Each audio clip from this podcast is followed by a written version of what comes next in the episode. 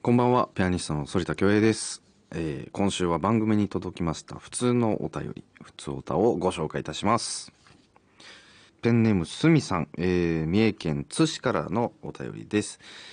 1月31日の放送で紹介してくださったツメルマンのショパンピアノ協奏曲、衝撃的でした。最初の詩、ミだけで私の中で激震が走りました。正直ショパンのピアノ協奏曲のオケには魅力を見出せないでいました。ところがこちらはなんて上品でカンタービレに満ちた満ち溢れたオーケストラ。なんて美しく魅力的なこと。すぐに CD をダウンロードで購入しました。ツメルマンのピアノは言うまでもなくどの楽章もコンチェルト協奏曲第2番もえー涙が出るぐらい素晴らしいオーケストラの演奏でした。私の中の革命でした。ご紹介いただきありがとうございました。反田さんの弾きぶりが100倍楽しみになりましたありがとうございます、えー番組を聞いての感想をいただいておりますけどもそうですねツメルマンといえばあのーショパン国際コンクールで、えー優勝して今もなおもう第一線で活躍されているピアニストですけども本当伝説的なピアニストで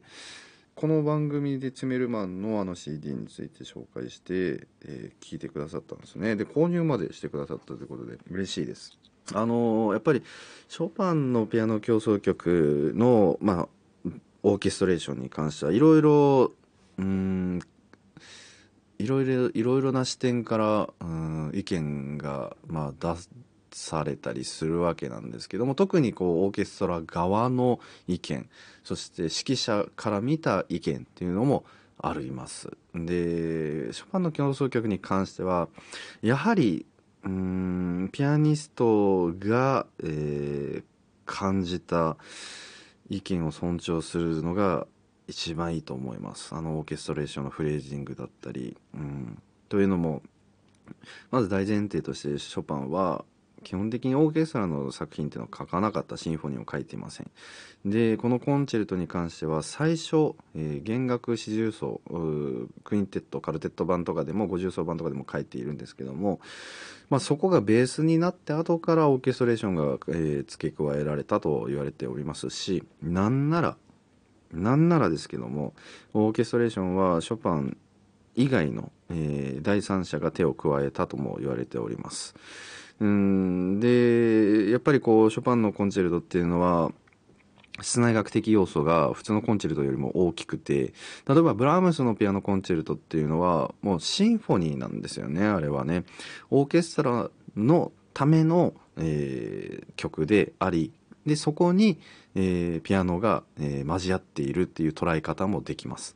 でこのショパンのコンチェルトに関して言えば、えーピアノのための、えーピアノコンチェルト。と言っても、うん、た方がいいのかもしれないですね。ですのでそのオーケストラプレイヤーからしてみればちょっと、うん、もしかしたら物足りなさがあったりするのかもしれない。ピアニストから見るとでもあのやっぱりピアノのように、うん、弾いてほしいっていうのはやっぱりオーケストラに向けての、うん、意見はありますね。もう本当に、うん、カンタービレ、えー歌っているかのようにオーケストラも弾くべきだなとも思います。で、まあ、前回の放送でもあのチメルマンのあの紹介した時にも言ったかもしれないですけれどもやっぱりあの曲の冒頭って特にチーティーティリリンディンディンってこのティンディンディンっていうところはみんなこう縦にボンボンボンっていうあの弾いているオーケストラっていうのが大半なんですけど、うん、でも旋律のことを考えるとそういうふうに弾かないんですよね本当は。うん、やっぱりピアノが主役なのででピアノの、うん、ピアニストがどういうふうに弾くかで、えーオーケストレーションを変えるべきだと僕は思います。で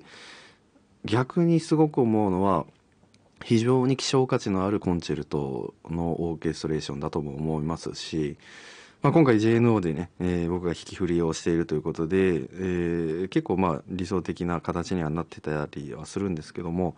うん、まだまだ我々も経験をどんどん積んでいかなければいけないし一番大事なのはこの曲がどんだけ素晴らしい美しい曲なのかっていうのを共有するところにあるんじゃないでしょうかね。お便りありがとうございました。あなたからの普通歌お待ちしております。えーメールはソリタアットマーク mbs1179.com sorita アットマーク mbs1179.com まで送ってください。番組公式インスタグラムの DM でも受け付けております反田恭平グローイングソノリティ最後までお付き合いください.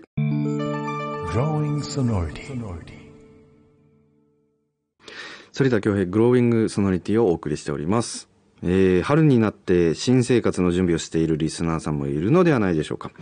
新しいことを始めるにはいい季節ですよね、えーそんな、えー皆様どういうふうに過ごしているのかちょっと気になるところであるんですけども私はですねもう新しいことを始めまして、えちょっと語学の勉強を、うん、新しく、うん今勉強し始めました。で語学の勉強っていうのはやっぱりこう音楽家として絶対に欠かせない、要素の一つですし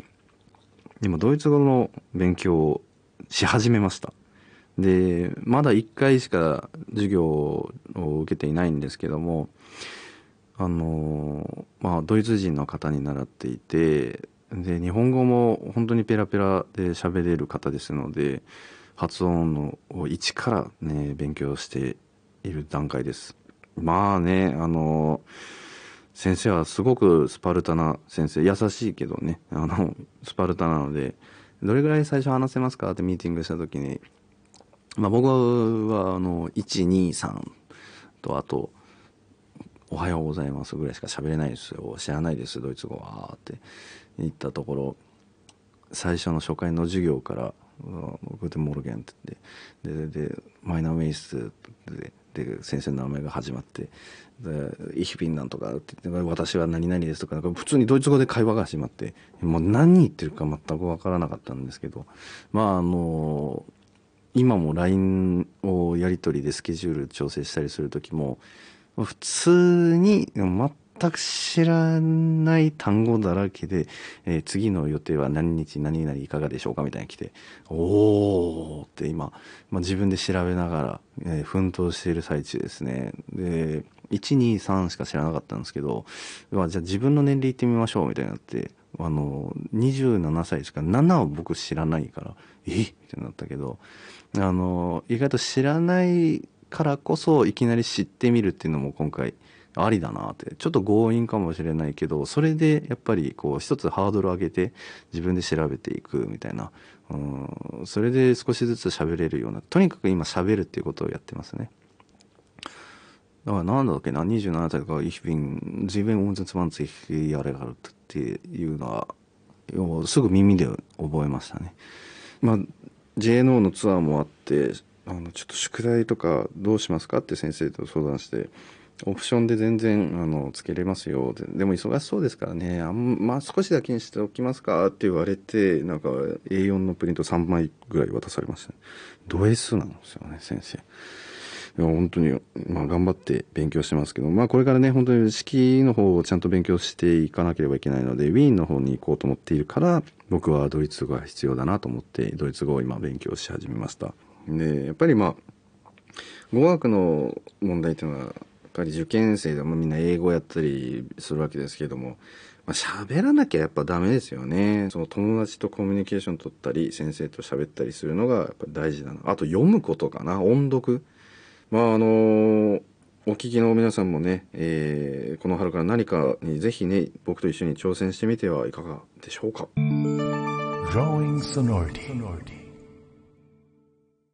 ここからは反田恭平が自分の楽曲についてお話しする反田ズアーカイブです。今日は2017年6月にリリースいたしました月の光リサイタルピース第1週から月の光ベルガマスク組曲より第3曲をご紹介いたします、えーこの番組のエンディングテーマにもなっておりますね。えーまあもう言わずもがなですけどもこの月の光っていうのは本当に有名な作品ですしあのドビュッシーが、えーまあ、作曲いたしましたね、まあ、1862年の生まれで、まあ、1918年だから結構あの最、まあ、言ってしまえば、まあうん、100年前ぐらいまで生きていた、えー作曲家ですので、まあ、写真があったり、えー結構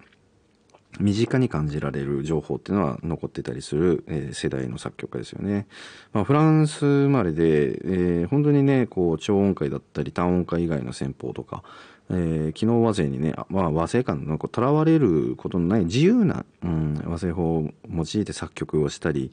うん、した作曲家でまああの本当に影響力のあった作曲家だとも思います。でやっぱりこうフランス音楽っていうと皆さんねどういうイメージを持たれますかね？こうちょっと印象派じゃないですけど、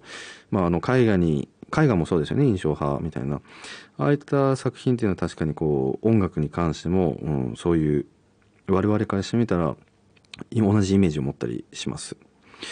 でまああのこの「月の光」っていうのはあのベルガマスク組曲っていうんですけどもこのこの組曲の中の一曲なんですよね。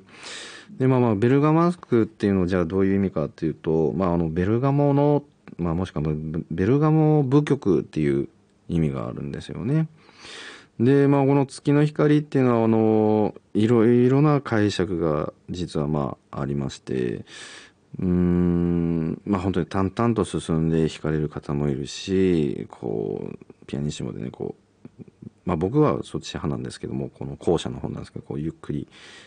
水面に映るこう月の光っていうのをすごくイメージしてこうただただ弾くにおいてもそのじゃあ湖なのか、まあ、海なのか、えーっていうのも印象変わってくると思うしその月の光がうんすごく明るいのか真っ白なのか少し黄色がかっているのかその周りに木々はあるのか風は吹いているのかやっぱりそういうので全然変わってくるのが、まあ、より印象派の特徴の一つかなとも思ったりしますね。でまああくまであの、まあ、野草曲、まあ、ノクターンだとも僕は思いますし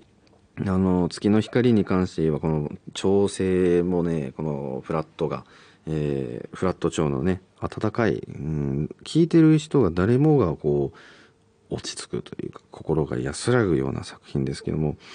その月の光は僕が弾いてるイメージだとうん月がもう満月があってちょっと白気の多いうん明るさのある月満月で。で水面があって周りに林があってで最初のファトラーなんですけどパンパンパンティラリンっていうのはちょっとした波っていうんですかね。波がこうざわめく感じ。ポンポンって。まああのミルククラウンっていうとちょっと大げさなんですけどミルククラウンみたいなの分かりますか？皆さんこう上からちょっと1メートルぐらい離れたところから水滴を垂らしたら、まあ、牛乳の CM みたいなのでもなんかたまに見ますけど落ちてこうパッて弾く時にこう、うん、王様の冠みたいな、うんうん、そういう現象が起きるのをミルククラウンっていうんですけどまあそこまで激しくはなくてもうん何もないこう波も何も起こってないところでポンってこう水滴垂らすとこう波動がね、えー起こったりするようなイメージで僕は冒頭弾いていたりします。うんで途中流れるシーンもあるんですけど本当に、まあ、今言った通りにこう少しずつ、うん、風が吹いていって波が波波っていうとあの海の波を想像しちゃうかもしれないですけど、うん、静かに遠くから近くに寄ってくるような、えーザボンというものではないけどもこう少しずつこう波動っていうか、うん、そういうのが伝わってくるような波が出てきて途中の曲の中間部も進んでいくと。もしかしたら僕はこれは自分自身が、えーちっちゃい船、うん、船歌みたいな、うん、ゴンドラみたいに乗っていて、えー主観的に見ている景色なのかなって僕は思ったりしますね。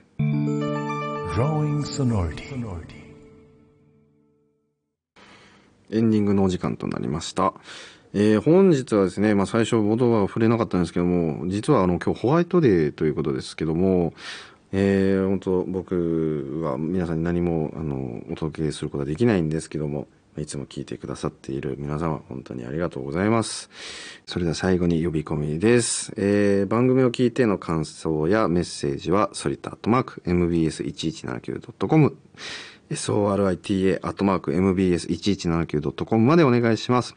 番組の公式インスタグラムの DM でも受け付けております。えー、また番組ホームページもぜひチェックしてみてください。ここまでのお相手は反田恭平でした。また来週お会いしましょう。さようなら。